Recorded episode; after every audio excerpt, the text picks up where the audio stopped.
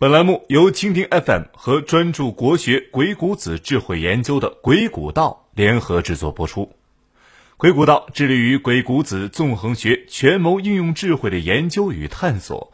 更多精彩内容，敬请微信公众号搜索“鬼谷道”。倾听题：作为一个普通人，如何快速提升说服口才呢？我们不妨请亚里士多德回答。他认为，要想说服一个人，主要有三个方法：人格证明、情感证明和逻辑证明。一，什么是人格证明？其实就是我们经常说的人设及人格设定或者人物 IP。人是一种擅长伪装的动物，真实人格和外显人格其实并不一致，所以才要立人设。即便是败絮其中，也要。金玉其外的人设，人们更愿意相信外在显现出来的金玉，而忽略内在的败絮。所以，网络上有人租豪车、租别墅去搞直播带货，目的其实就是为了用外在的金玉说服用户。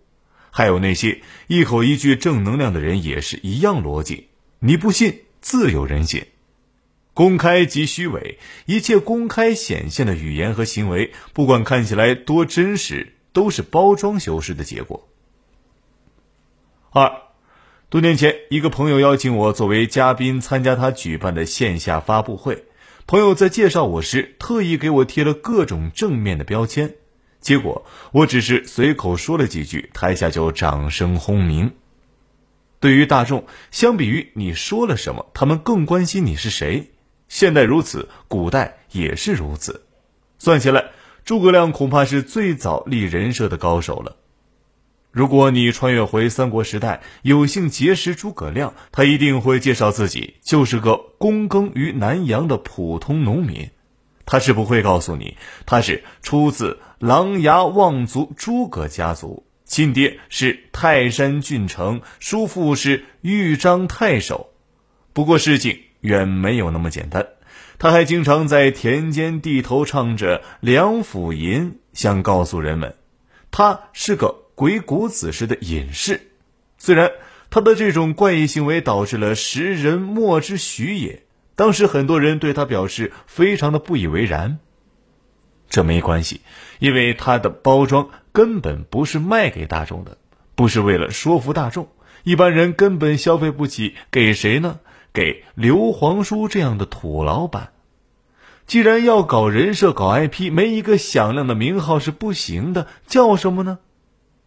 徐庶说：“就叫卧龙吧。”经过这么一包装，诸葛亮呈现在世人面前的是啥模样？一个集美貌与才华于一身的精神小伙。哦，不，民间隐士，浑身上下散发出了智慧的光芒。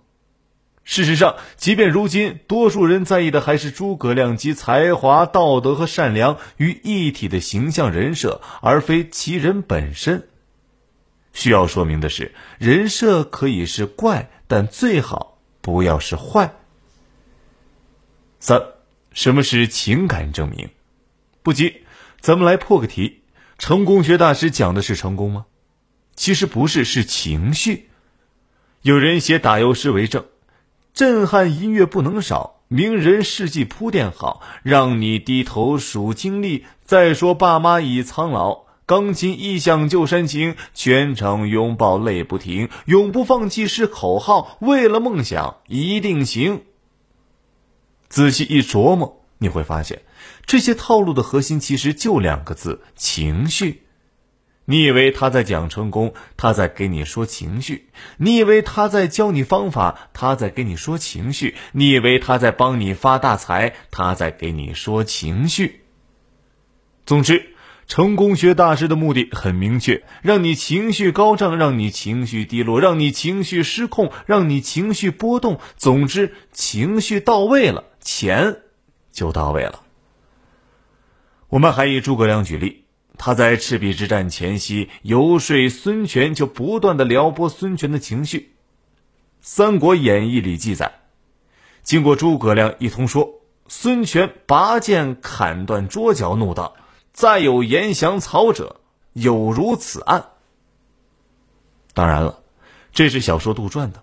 那么史料中的孙权表现如何呢？《三国志》记载，权勃然曰：“吾不能举全吴之地十万之众受制于人。”很显然，诸葛亮的一席话说的孙权勃然大怒，决心抗曹。诸葛亮都说了啥呢？他先吓唬了一下孙权：“今将军外托服从之名，而内怀犹豫之计，事急而不断。”祸至无日矣，啥意思呢？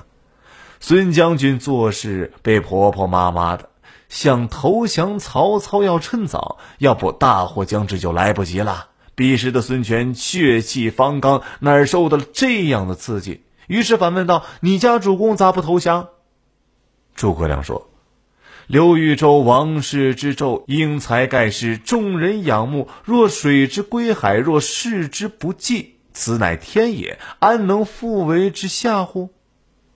意思是说，我们刘总是盖世英雄，四海仰望，打工是不可能打工的，这辈子都不可能给曹操打工的。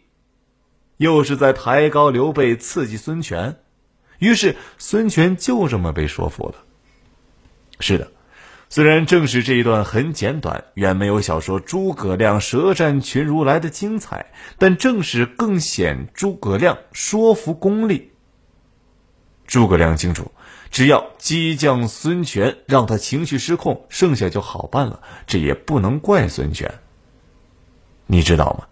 其实人们平时的沟通中，你以为说的话，其实说的是情绪，岂不正如鬼谷子说的：“情欲必出其变。”人的真实想法一定会随着情绪波荡而真实显现出来。需要说明的是，心智未开的人更容易被情绪控制。有时候，掌控了对方的情绪，就把控了对方的人心。我们要学会巧妙的把情感证明融入到语言中，真情流露，以情感人。四，有了人设和情绪就足够了吗？还需要逻辑。什么是逻辑证明？简而言之，就是自圆其说的讲故事。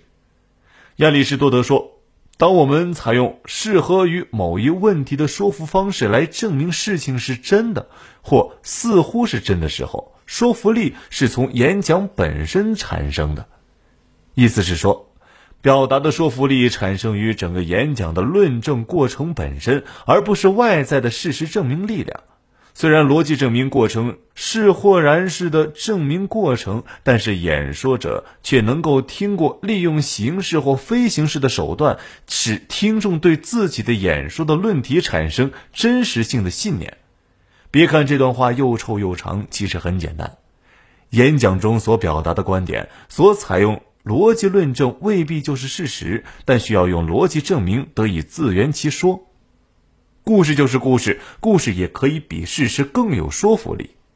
比如诸葛亮在说孙权时，为了说服孙权，他说：“刘备安能复为之下乎？”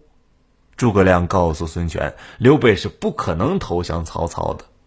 实际上，这只是一个假设，而非事实。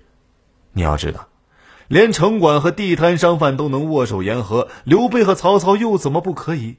再者说，刘备本来就给曹操打过工，但是为了能够自圆其说，诸葛亮就必须把刘备铁骨铮铮、不甘人下的形象。虽然故事未必是事实，但是为了能够自圆其说，诸葛亮就必须要把刘备铁骨铮铮、不甘人下的形象表达出来。